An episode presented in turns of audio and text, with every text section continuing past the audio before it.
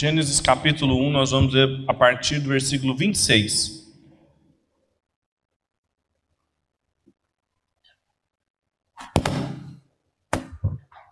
Gênesis 1, 26, nós vamos continuar a sequência de exposições que nós estamos fazendo nesse livro de onde nós paramos na semana passada. Nós expomos já o capítulo inteiro, mas hoje eu quero dar uma ênfase especial na criação do homem, a imagem e semelhança de Deus. Então, em Gênesis, no capítulo 1, versículo 26, diz o seguinte: E disse Deus: Façamos o homem à nossa imagem, conforme a nossa semelhança Domine ele sobre os peixes do mar, sobre as aves dos céus, sobre o gado, sobre os animais selvagens e todo animal rastejante que se arrasta sobre a terra. E Deus criou o homem à sua imagem, a sua imagem o criou, homem e mulher os criou. Então Deus os abençoou e lhes disse: Frutificai e multiplicai-vos, enchei a terra e sujeitai-a, dominai sobre os peixes do mar, sobre as aves dos céus e sobre todos os animais que rastejam na terra.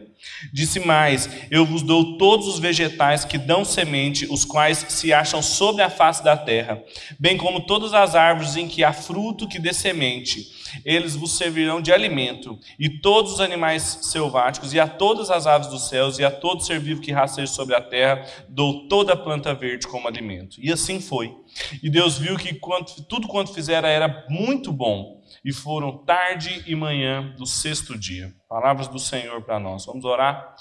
Pai, obrigado por tudo que nós já ouvimos aqui, por tudo que nós vimos, provamos e cantamos ao Senhor, Pai. Recebe cada um dos atos do nosso culto e fala conosco através da tua palavra, Deus. Conduz-nos através dela, mostra-nos o que o Senhor Jesus queria nos revelar através da tua palavra. Nós cremos que ela é viva, ela é eficaz e pode falar aos nossos corações, Pai. Restaura os nossos corações através da tua palavra. Usa-nos, Deus, para compreendê-la. É a nossa oração em nome de Jesus. Amém. Meu livro de Gênesis, como nós temos estudado, todos os domingos em que eu tenho oportunidade de falar aqui, ele abre as escrituras. Ele faz parte de um conjunto de livros que a gente chama de Pentateuco, que um judeu chamava de Torá, que foram os primeiros livros, o conjunto de livros que foi primeiramente recebido como palavra de Deus autoritativa para o povo e inquestionável a sua eh, inspiração e a sua autoridade sobre o povo de Deus desde o tempo de Moisés. Uh, apesar de muitas teorias contemporâneas quererem mudar e duvidar da autoria de Moisés, nós não temos motivos arqueológicos, científicos, para duvidar que tenha sido Moisés que escreveu o livro do Gênesis e todo o Pentateuco. Era a própria forma que os apóstolos e o Senhor Jesus encaravam o Pentateuco com palavras de Deus através da boca de Moisés. Então, provavelmente, Gênesis foi escrito entre 1500 e 1200 antes de Cristo quando justamente o povo saía do Egito e ia em direção a Canaã, e ali eles encontrariam muitos relatos sobre a origem de todas as coisas que faziam parte da religião do povo, tanto de onde eles estavam saindo quanto para onde eles estavam indo.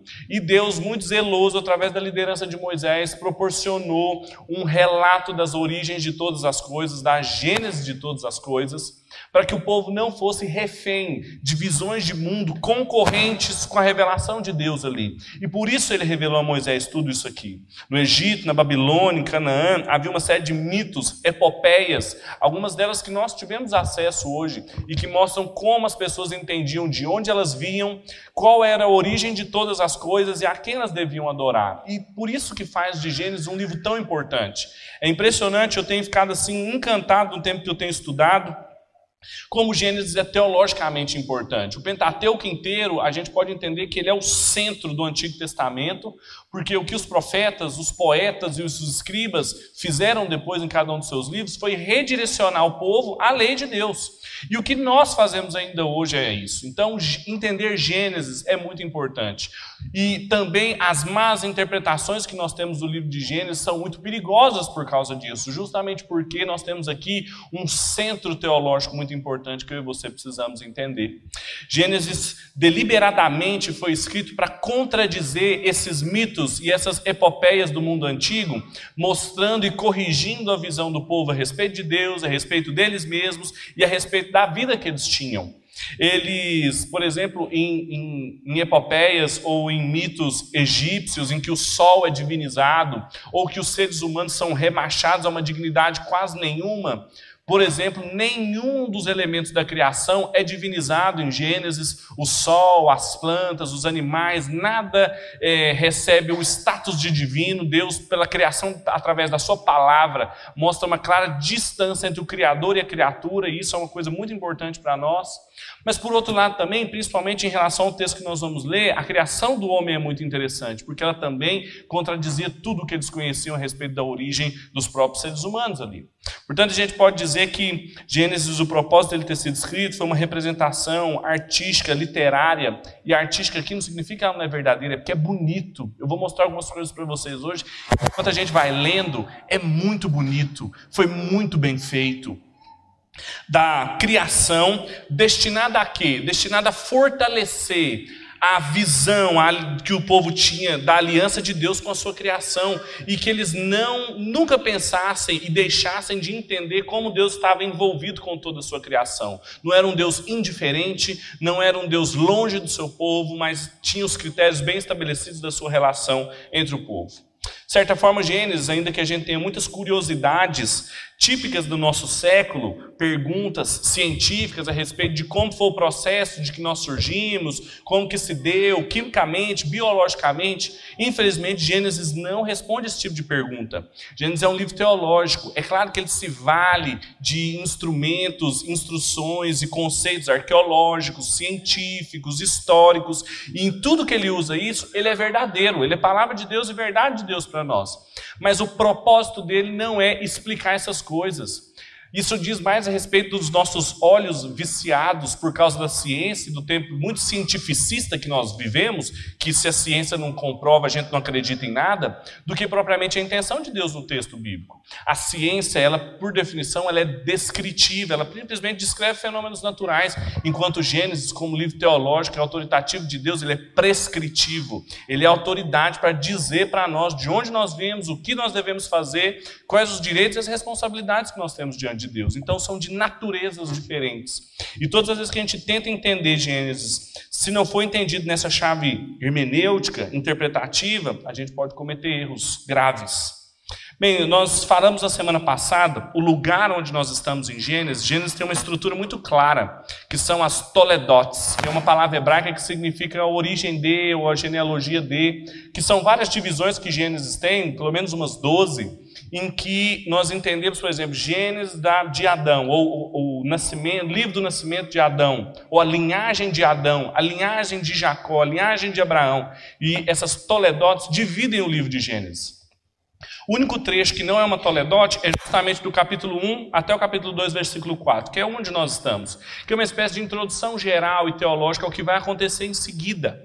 E nós, como nós já expusemos da primeira vez, uh, o livro começa nos primeiros versículos mostrando que a criação, antes dos atos interventivos de Deus, era sem forma e vazia, ou seja, não estava pronta para ser habitada, não tinha as ordenanças e as estruturas dadas por Deus. Então, todo o resto do capítulo 1, do versículo 3 até o 31, é Deus ordenando e preenchendo essa criação através dos seus atos criativos, através dos seus atos de fala. E aí então nós chegamos num momento em que é a criação do homem, que é um ponto importante nesse texto. Por isso que eu expus em todo, todo o capítulo na outra, na outra mensagem, e agora eu vou expor, vou gastar um tempo maior com a origem do ser humano. Porque nós temos aqui deliberadamente um ponto importante para o autor do texto, e principalmente para o Espírito Santo que o orientava, que é o seguinte nós estávamos lendo uma série de atos de fala de Deus, falando haja luz e houve luz, haja firmamento, separação, haja, haja, haja, e de repente no versículo 26 nós temos uma substituição de um haja muito indiferente, muito impessoal, por uma consulta do próprio Deus, falando e dizendo: façamos o homem a nossa imagem, conforme a nossa semelhança. Claramente é diferente a forma do que nós estamos diante de nós aqui. Claramente é um, um, é um substituto mostrando o envolvimento pessoal de Deus, uma ênfase muito clara. E observe isso, a riqueza literária do texto de Gênesis. O foco agora é a criação do ser humano e o lugar que ele ocupa nesse reino cósmico que Deus está estabelecendo. É consenso entre os comentadores reformados de que nós podemos entender todo o livro de Gênesis como o santuário cósmico de Deus. Inclusive, existem muitas estruturas do tabernáculo e do templo que lembram muitas coisas sobre o Gênesis, que ele fala sobre toda a realidade, para mostrar que Deus é soberano sobre tudo e que não tem um centímetro quadrado da realidade em que Deus não possa reger e controlar. E é nessa realidade, é nesse reino em que Deus vai se apresentando como esse soberano que fala e as coisas existem, que ele coloca os seres humanos. Então isso diz respeito, mais do que as curiosidades químicas, físicas e biológicas que a gente pode ter de como a gente surgiu ou não, isso diz respeito o papel, a origem e o que o Senhor espera de mim de você, como criaturas dele, a seu serviço, a sua imagem e semelhança. Portanto, essa noite, o que eu queria falar com vocês é justamente a, a, criação dos seres humanos, a imagem e semelhança de Deus, a partir de um quádruplo significado que ela tem. Eu, a gente, eu vou já falar todos os pontos e depois eu volto a cada um. A imagem de Deus em nós significa representação, como nós representamos a Deus, significa a nossa função, o que é esperado de nós para fazermos significa a nossa identidade, ou seja, quem nós somos em Deus, e significa o relacionamento que Ele tem conosco. Esses são os quatro pontos que eu vou desenvolver com vocês essa noite. Então, não são três pontos, e já falei os quatro pontos de uma vez também, para não se perder. Então, vamos lá. Primeiro, a imagem e semelhança de Deus em nós significa representação. Olha o que diz o versículo 26. E disse Deus: façamos o homem, ou o ser humano, a humanidade, a nossa imagem e conforme a nossa semelhança. Até aqui, só a primeira parte do versículo 26. Observa como que isso aqui é interessante. Deus apresenta, em primeiro lugar, ele se apresenta, como eu disse para vocês, ele interrompe aquele série de hajas impessoais e ele agora dá uma pausa e se substitui, substitui essa instrução. Criação de Deus, gente. É tudo bom, só que sai para lá por uma expressão muito mais pessoal. Ele mostra, e nesse plural aqui, ah, algumas pessoas vão nos originais, a palavra, a palavra hebraica aqui é o Elohim, que é uma outra forma, é um dos nomes de Deus, que trata inclusive da pluralidade do nome de Deus, que é El, é o plural de El, e algumas pessoas gostam de enxergar aqui muita coisa, mais do que o texto apresenta. Tem gente que tem muitas curiosidades né, quando vai ler Gênesis. Por exemplo, essa. Pedro, isso aqui já não é uma expressão da trindade? Algumas pessoas tentam enxergar a trindade logo aqui nas primeiras páginas de Gênesis. Outras, por exemplo, falam: não, aqui é Deus falando com os anjos. Mas não é a imagem e semelhança de Deus ou é a imagem e semelhança dos anjos? Os anjos têm a imagem de Deus também? Ou então algumas pessoas falam que é um plural majestático, uma forma de Deus referir em plural como se ele fosse soberano. Bem, os comentadores, pelo menos os melhores deles, João Calvino e Anthony Huckman, dois que eu vou citar muito aqui, que escreveram bem sobre esse texto, não gostam de identificar nada disso, nem plural majestático, nem trindade e nem é, muito menos semelhança com anjos. Que eles querem mostrar aqui é simplesmente que a deidade se apresenta numa forma plural, ou seja, nós somos uma representação de, uma, de um Deus que se mantém plural. Mas é lógico que depois, à luz da revelação do Novo Testamento, a gente vai saber que isso é a Trindade. Logo no segundo versículo de Gênesis, nós temos o Espírito de Deus que para sobre as águas. Só que essa revelação ainda vai acontecer. Então, não é muito bom a gente usar logo nesses textos para a gente construir uma teologia da Trindade a partir daqui. Uma outra curiosidade aqui também é, são as palavras imagem e semelhança. Os dois termos hebraicos, tselen e demut que são dois termos também que as pessoas especulam muito em cima disso. E algumas querem fazer diferença entre as duas coisas, mostrando que nós somos uma imagem conforme uma semelhança, ou uma semelhança que é em conformidade com uma imagem, e multiplica uma série de coisas, cria um monte de teologia em cima dessas duas palavras. Também não é uma coisa boa de ser feita. Calvino e os melhores comentadores mostram que as duas expressões são idênticas, elas são sinônimas ainda que sejam palavras distintas, que apareçam em lugares às vezes separadas e às vezes juntas, elas não significam duas coisas diferentes. Elas só mostram que nós somos uma representação de Deus, mas que nós não somos Deus. Nós não somos, inclusive, nenhuma representação idêntica, nós somos uma representação semelhante. Nós somos uma imagem, mas é, não é um facsímile. Nós somos apenas semelhantes a Deus. Existe diferença, mas nós somos uma representação. Tanto é verdade que, por exemplo, em Gênesis 1, 27, só vai aparecer a palavra imagem, conforme a nossa imagem. E em Gênesis 1 vai aparecer só, em Gênesis 5, 1 vai aparecer só semelhança. E em Gênesis 5:3 vai aparecer semelhança conforme imagem. Então o autor bíblico usa os termos indistintamente. Não fique também procurando muita coisa que não, você não vai achar. O que o foco do que está acontecendo aqui, e isso é importante que nós temos que entender, é que Deus estava descrevendo através da pena de Moisés que cada uma das criaturas tinha sido criada conforme a sua espécie. Não é isso que o texto fala várias vezes? As aves conforme suas espécies, os animais selvagens conforme suas espécies, ah, os, ah, os, peixes conforme suas espécies. Só que o ser humano foi criado conforme a imagem e semelhança de Deus. Não se fala que ele foi criado conforme a sua espécie. Porque o autor, novamente, é um detalhe que ele não está fazendo uma taxonomia biológica aqui, não podemos pegar o conceito de espécie biológica e colocar aqui, porque nem foi falado isso do homem. E nós sabemos que nós somos uma espécie também mas diz respeito à natureza, à conformidade ou tipo que nos faz um conjunto de pessoas e que nos diferencia dos animais. Isso já nos ensina que nós somos bem diferentes dos animais. Uma visão que vê os seres humanos apenas como meros animais com sentimentos descontrolados é uma visão reducionista das coisas, porque nós não somos só animais, nós somos criados à imagem e semelhança de Deus. O que nos diferencia com o que nós somos conforme e o que nos une não é só que nós somos da mesma espécie, mas existe um diferencial, inclusive de ordem espiritual, de ordem religiosa, que é o coração do homem, ele é a imagem e semelhança de Deus. E isso é muito importante, é isso que nós representamos. Ou seja, nós não somos idênticos, somos uma imagem, uma, uma representação semelhante, mas nós apontamos para alguma coisa muito mais do que só o mundo animal, muito mais do que só o nosso aparato biológico. Tem dimensão espiritual envolvida em, em ser um humano. E a gente também pode entender que essa representação, ela é uma representação do governo de Deus. E aqui nós temos uma coisa importante. Como eu falei para vocês, o livro do Gênesis ele vai escrevendo como se fosse as pessoas entendiam naquela época, porque as epopeias, os mitos eram escritos dessa forma, elas entendiam que elas estavam diante de um discurso de um soberano que fazia as coisas surgirem conforme a sua palavra. Um rei do Oriente Próximo antigo era assim que ele, a palavra dele era um decreto de lei.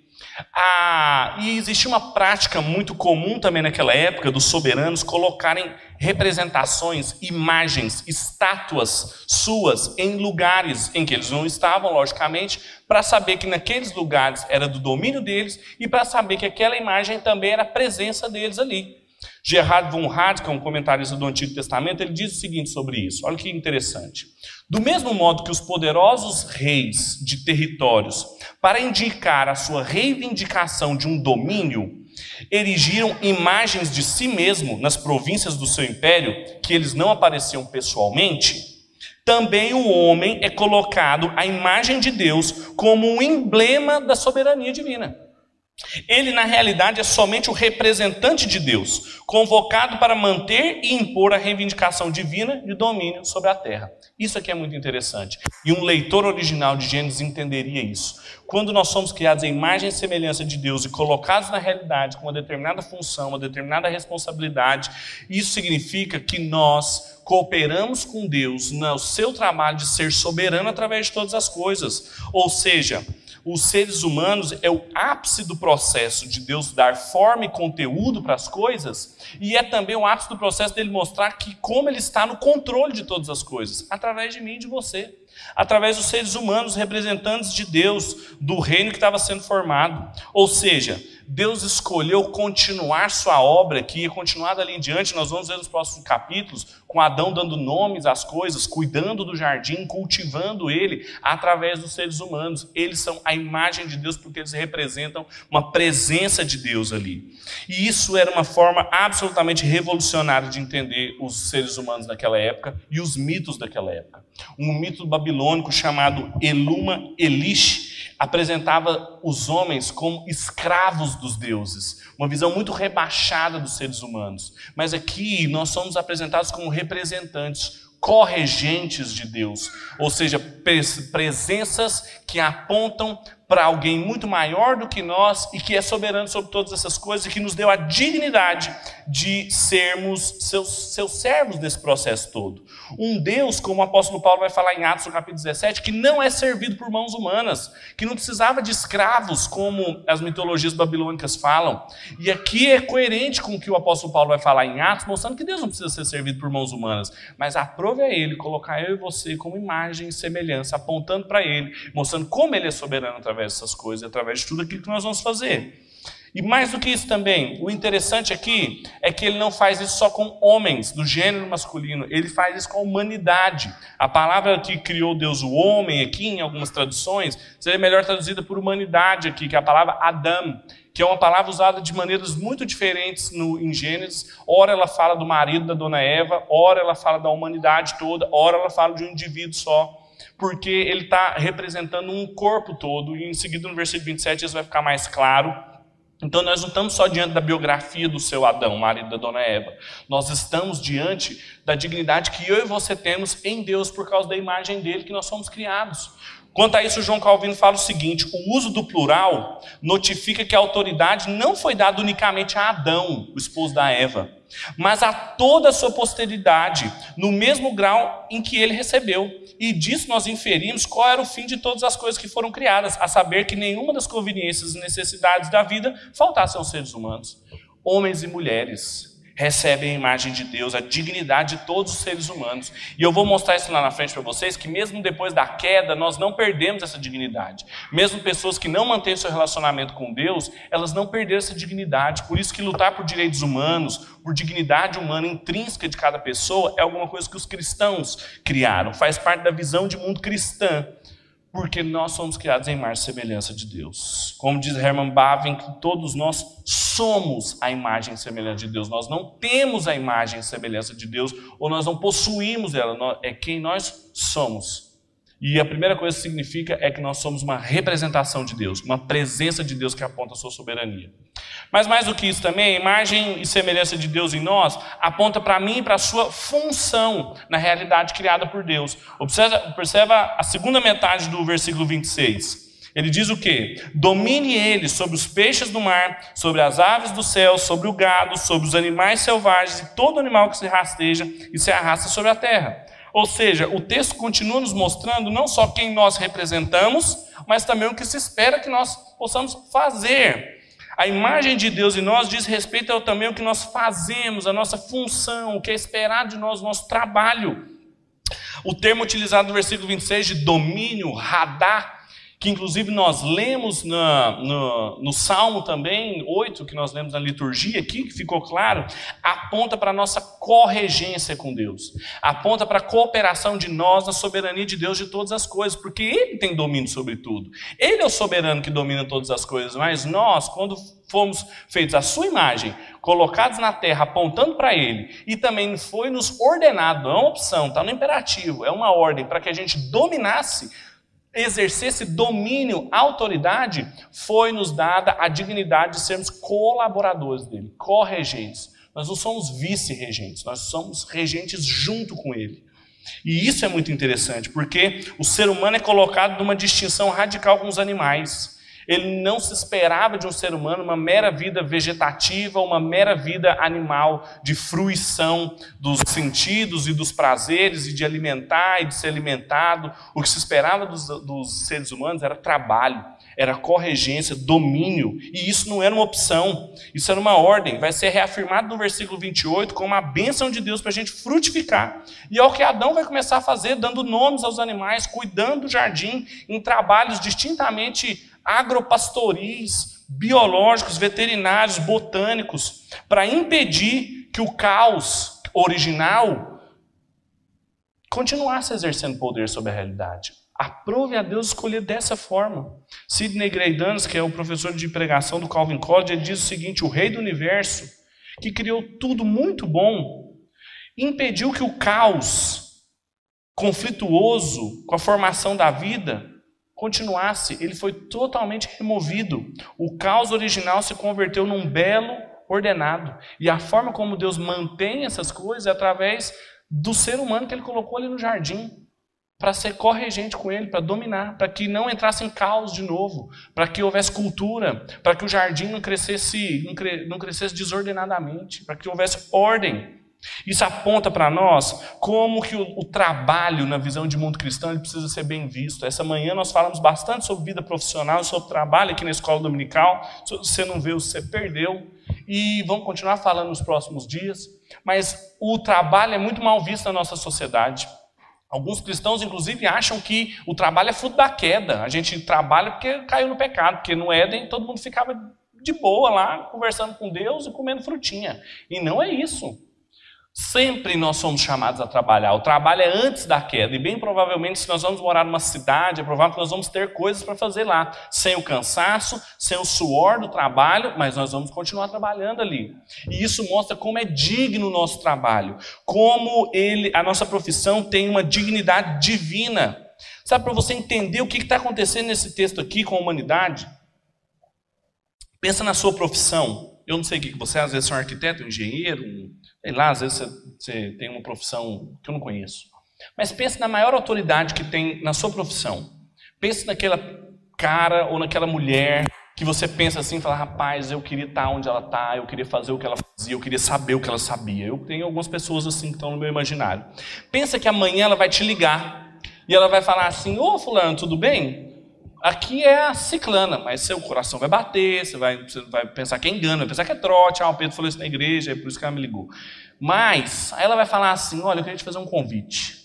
Eu que, tem uma obra que eu comecei, pensa que você é um arquiteto, e o Niemeyer, aí é, é muito, né, já morreu, mas pensa que ele ligasse para você.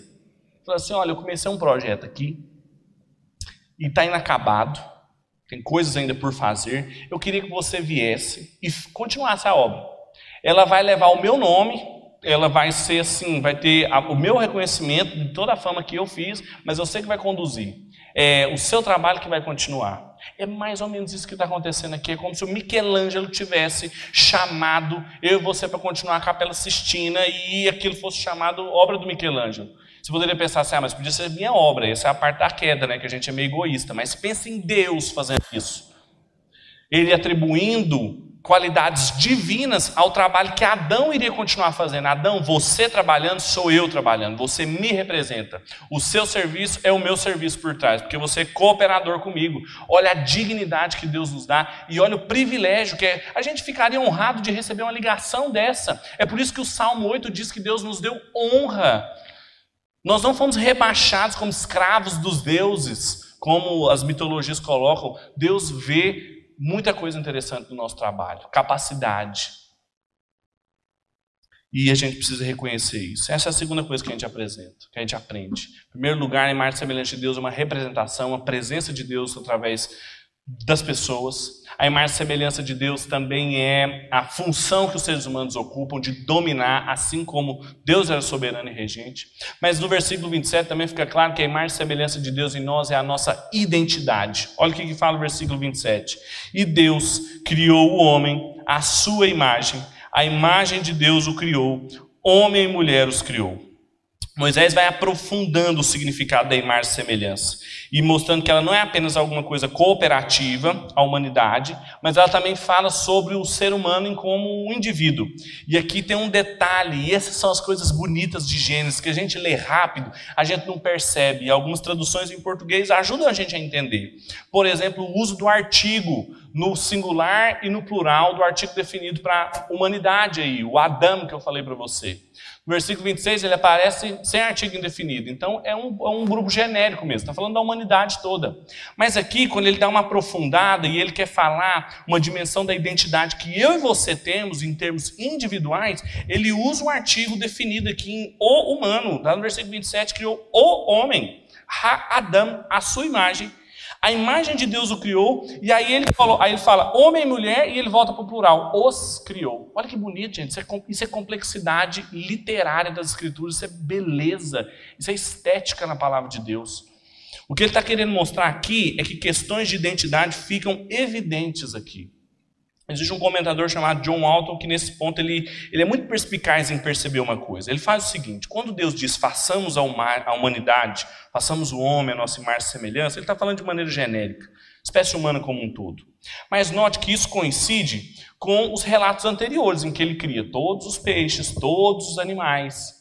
Ou seja, ele cria em massa, como também aqui os seres humanos. E aí depois ele fala agora, mas para os humanos existe uma particularidade. Ser a imagem e semelhança de Deus não é um atributo abstrato. Diz respeito a mim e à sua vida. Como Maria, José, Índio, Ronaldo, Pedro e Carol que nós somos. Ele coloca falando assim: o artigo definido, o uso do singular o criou, reflete o coletivo, e o retorno ao plural, homem e mulher os criou, clarifica uma coisa. Isso aqui que é importante. O que, que ele clarifica para nós? Isso aqui é muito atual. Ele clarifica que um indivíduo não consegue ser simultaneamente um homem e uma mulher. Isso, ele coloca aqui, ou seja, um hermafrodita. Eu não colocaria só hermafrodita porque diz respeito ao órgão sexual da pessoa. Mas eu colocaria como que isso aqui é importante mostrar o seguinte: a minha e a sua identidade não é alguma coisa indiferente.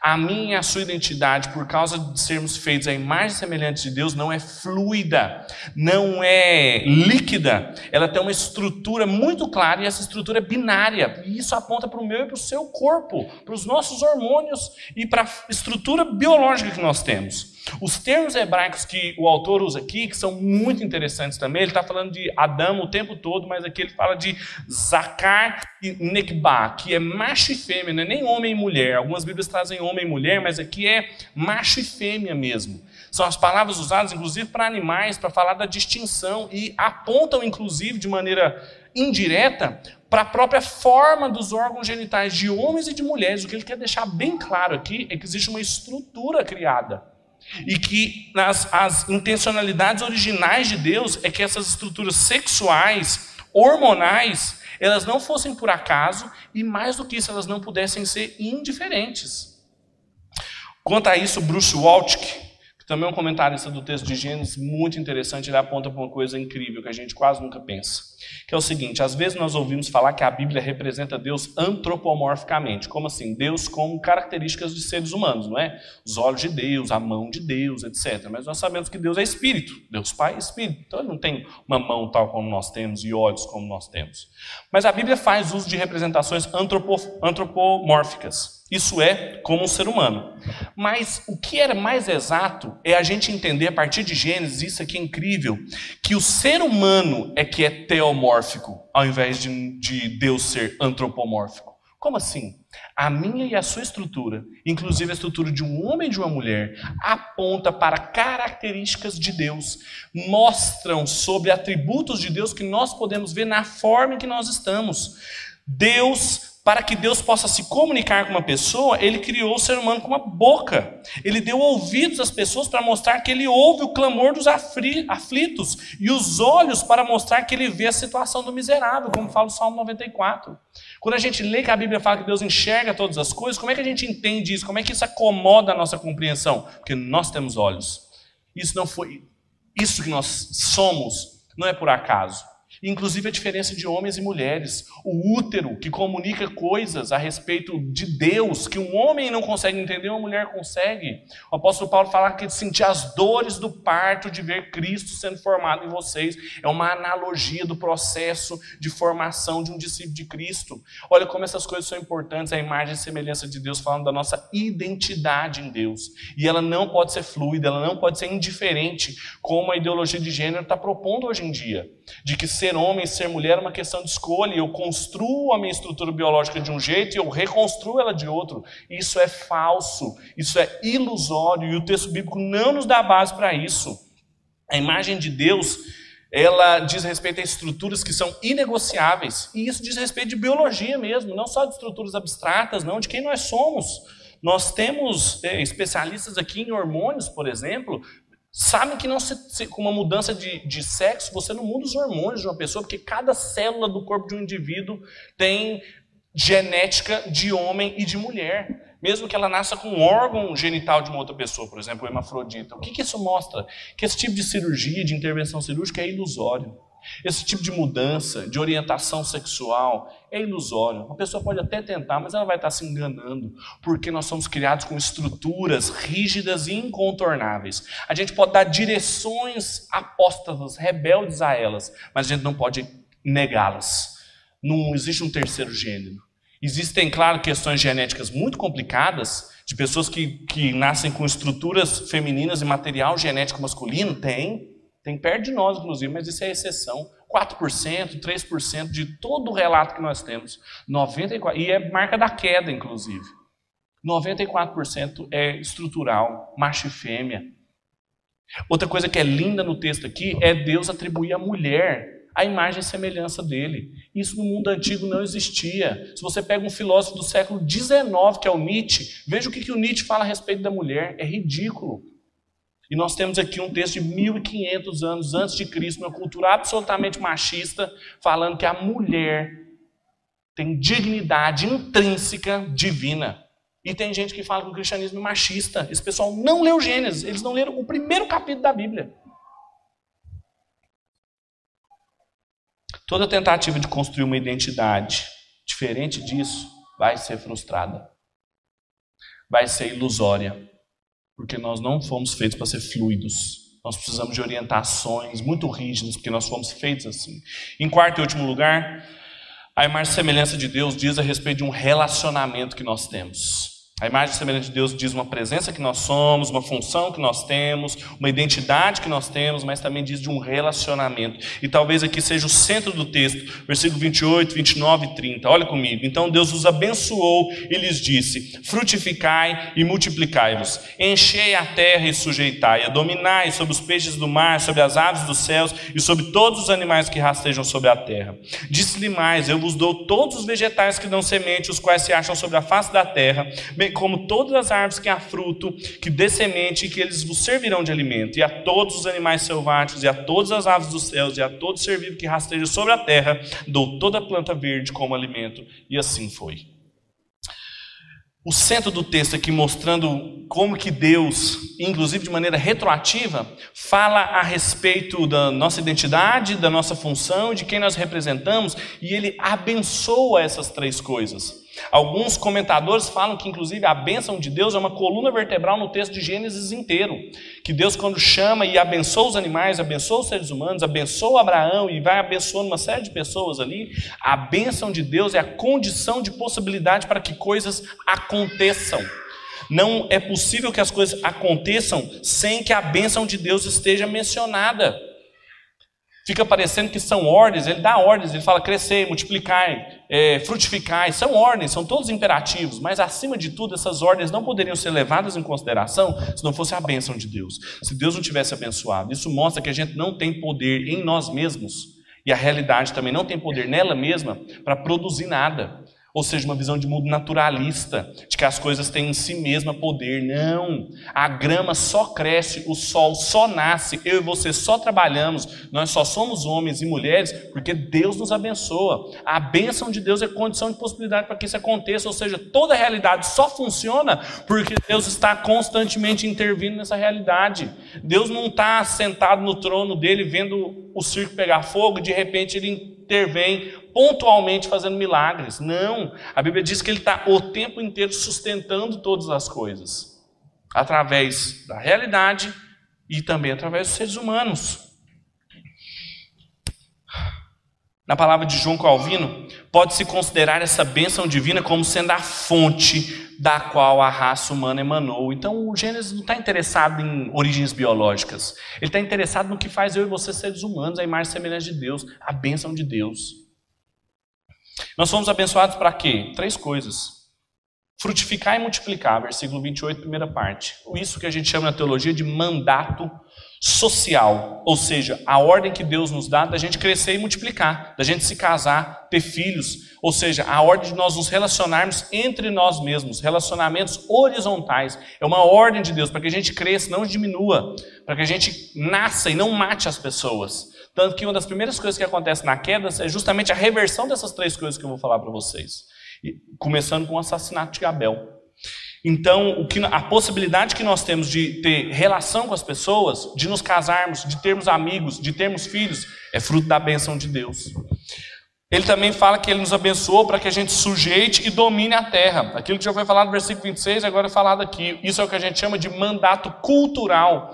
A ordem de Deus a gente cuidar das coisas, sujeitar e submeter elas ao nosso domínio, cultivar a realidade, cuidar do jardim. Tudo que nós fazemos no nosso trabalho científico, econômico, empresarial, nós falamos muito hoje sobre isso, é ordem de Deus aqui. Deus mandou a gente fazer essas coisas. E é fruto da sua bênção. E ele também fala, a partir do versículo 29, que ele nos abençoou para que a gente pudesse comer de toda a árvore e de todo o fruto. Ou seja, é o que a gente chama de receber o cuidado de Deus, é um mandato espiritual. Deus nos abençoou para que a gente tivesse uma relação com Ele. Então, observe como Gênesis, quando nos criou e Deus nos abençoou, Ele dá ordens que são em todas as direções. Nós temos direção com a terra, nós temos direção com o nosso próximo, nós temos direção com Deus. Através da bênção dele, para isso que nós fomos criados, a imagem e semelhança de Deus diz sobre esses relacionamentos que nós fomos feitos. E isso contradizia os mitos da época. Uma epopeia sumérica chamada Atrahasis dizia que os seres humanos deveriam alimentar os deuses. E é exatamente o contrário que aparece aqui: Deus alimentando os seres humanos. Falando assim: olha, eu dei, eu não só criei vocês, não mandei vocês crescerem e multiplicarem, mas eu vou dar de toda a árvore, de todo o fruto para vocês. Eu alimento vocês. Tem uma curiosidade bíblica aqui que talvez você não tenha prestado atenção, mas os irmãos veganos talvez tenham ficado felizes, que fala que os seres humanos iam comer só frutas. E do fruto da árvore e das frutas com semente. E os animais também. Ué, podia comer carne, não? Outra curiosidade, né? Que Gênesis não está aqui para responder essas coisas, mas eu me dei o trabalho de saciar a curiosidade de vocês. A revelia da, da vontade dos veganos de encontrar coisas aqui, subsídio bíblico para falar para a gente não comer aquele bom churrasco, não é isso que acontece. Calvino falou sobre isso. Calvino falou sobre quase tudo, gente. É impressionante ler os comentários de Calvino. Ele fala o seguinte: há quem infira dessa passagem que os homens que os homens se contentaram em comer ervas e frutos até o dilúvio, e que inclusive lhes era lícito comer ilícito comer carne, proibido comer carne. Essas razões, contudo, não são suficientemente fortes, pois pode-se deduzir do lado oposto que os primeiros homens ofereciam sacrifício dos seus rebanhos. Além disso, era fazer parte da lei sacrificar corretamente, não oferecer a Deus nada, senão que ele otorgava ao seu uso, animais. Finalmente, os homens se vestiam de pele, portanto, era lícito matar animais. Por essas razões, creio que será muito melhor nada asseverar concernente essa matéria. É bem provável que não. É claro que o foco do texto não é esse. A lei de Deus não ia mudar das ordenanças originais e depois na lei de Moisés, que também era revelação de Deus. E lá previa comer alguns alimentos, não todos os animais, mas os que eles consideravam puros. E o Senhor Jesus, que era Deus, sem pecado e sem fazer nada que desagradava ao Senhor, comia carne, gostava de um peixe, inclusive. Então, então, o que, é que esse texto está falando aqui? Ele está falando sobre a abundância que Deus oferece aos seres humanos. O foco aqui está no todo. Ele fala de todas as árvores. Ele fala de todos os vegetais. Era tudo que Deus dava para o ser humano. Ele não oferecia qualquer coisa. Ele não oferecia o resto. Ele falou assim: é tudo seu. É para você desfrutar de tudo. Em seguida, ele vai falar da árvore do bem e do mal, vai estabelecer regras, mas fora isso, era tudo no jardim para Adão e Eva. E ao fim nós lemos no versículo 31 que Deus viu que tudo que ele fizer era muito bom. Ele, tudo que ele estava fazendo, ele viu que era bom, que era bom, que era bom, mas aqui ele viu que era tudo muito bom. A gente podia parar aqui, terminar, falei muito hoje, inclusive, e eu podia falar assim: olha, isso aqui foi para isso que vocês foram criados, para ser uma presença de Deus, a identidade de vocês é essa, procurem fazer isso que vocês vão ser felizes. Podia terminar aqui, mas Gênesis não termina aqui. Gênesis não conta que isso é só as intenções originais de Deus para nós. Nós vamos ler no capítulo seguinte, capítulo 3, que a queda, a desobediência e a quebra do relacionamento de Adão e Eva com Deus acarretou em que toda a realidade fosse privada da bênção de Deus e que ela então se encontrasse agora em rebeldia a Deus. Aquele reino cósmico aconteceu uma rebelião entre ele. E a queda, o pecado afetou todas as nossas relações, as nossas relações com o próximo, as nossas relações com a terra e as nossas relações com Deus. É por isso que as pessoas ainda hoje nascem e elas continuam desenvolvendo cultura, mas elas exploram a terra ao invés de cuidá-la. É por isso que as pessoas continuam se relacionando, elas se relacionam com bases abusivas, até matam pessoas. E é por isso que as pessoas ainda nascem diante de Deus, mas estão tão distantes de Deus que acham que ele nem existe mais, porque esses três relacionamentos foram afetados, totalmente depravados por causa da queda. Então a imagem e semelhança minha e sua de Deus, ela não foi perdida. Tem alguns teólogos, o Klaus e Ber, e o Berkauer, eles acham que a gente perdeu a imagem e semelhança de Deus. Não, a gente não perdeu. Em Gênesis, no capítulo 9, do versículo 6, ah, fala para não derramar sangue humano, isso é depois da queda, porque eles tinham sido feitos à imagem de Deus. Tiago também, no capítulo 3, Tiago, irmão de Jesus, ele diz que nós não devemos falar mal de um irmão que foi feito à imagem de Deus. Eu e você temos a imagem de Deus ainda. Ou seja, a nossa identidade, a nossa função, quem nós representamos e os relacionamentos que nós estamos envolvidos ainda estão no meu e no seu coração. Só que essa imagem, ela foi direcionada, ela foi desorientada pelo pecado. E eu e você precisamos de redenção. Eu e você precisamos entender de novo o que é a imagem de Deus para nós. E é aí o que o Senhor Jesus mostra e entra em cena e revela toda a imagem de Deus para nós. O testemunho do Novo Testamento a respeito de Jesus é que quem via ele, via o Pai, porque ele era a imagem de Deus. Em João 14, é, perguntando, Senhor, mostra-nos o Pai. E ele fala assim, Filipe, você tem me visto até hoje e você não creu, quem me vê, vê o Pai, porque eu sou a imagem de Deus. A imagem perfeita. Em segunda carta dos Coríntios, capítulo 4, fala assim que Deus cegou o entendimento dos descrentes para que eles não vejam a luz do evangelho da glória de Deus, que é a imagem de Deus. O Senhor Jesus é a imagem de Deus, muito mais perfeita do que eu e você quando fomos criados, do que Adão e Eva quando foram criados, porque nele ele é perfeitamente toda a substância da divindade. Nele não há diferença. E é por isso que eu e você, para que nós tenhamos essa imagem e semelhança, conforme foi feita para nós, de novo restaurada, de novo redimida, nós precisamos estar em Cristo. O apóstolo Paulo, no, em Efésios, no capítulo 4, versículo 21, uma passagem linda, ele fala assim: Olha, vocês ouviram de fato dele, de Jesus, e nele foram ensinados de acordo com as verdades de Deus. Quanto à antiga maneira de viver, vocês foram ensinados a se despir do velho homem, essa pessoa que vocês são sem Cristo, tira a roupa e se que, é, que ela é feita de corrupção de desejos enganosos e serem renovados a pensar e a se revestir do novo homens, criados para ser o que? Semelhantes a Deus, em justiça e em santidade, provenientes do que? Da verdade. Portanto, cada um de vocês deve, não deve mais abundar na mentira, mas falar a verdade ao seu próximo, pois todos são membros de um mesmo corpo. Não mintam uns aos outros, dizem Colossenses, porque vocês já se despiram do velho homem, das práticas, e vocês revestiram do novo, o qual é renovado pelo conhecimento de Deus, a imagem de Deus. Nós conhecemos mais a Deus e conhecemos plenamente Deus através de Jesus, porque é o único meio que nós temos de ter a nossa imagem e semelhança renovada, nosso coração restaurado, e para que a gente possa entender nossa função, nossa identidade e tudo aquilo que Deus planejou para mim e para você. Portanto, meus irmãos, para a gente terminar, em Cristo, e tão somente em Cristo, nós conseguimos ser os representantes e cooperadores de Deus na sua realidade. Cristo ele encarnou e ele foi presença de Deus entre nós, por isso que o nome dele, um dos títulos é Emanuel, era Deus presente, porque mais do que eu e você na realidade, Cristo era o sinal da regência, da soberania e do governo de Deus sobre todas as coisas. Por isso que somente quando nós estamos em Cristo nós temos essa capacidade. Também somente quando nós temos em Cristo nosso trabalho pode glorificar a Deus, as nossas funções, como a de Adão e Eva. Nós falamos muito sobre isso. Os reformadores falavam que o nosso trabalho é a máscara de Deus. Nós trabalhamos, mas por trás do nosso trabalho quem está trabalhando é Deus. E isso só pode ser feito em Cristo, porque Ele é imagem e semelhança.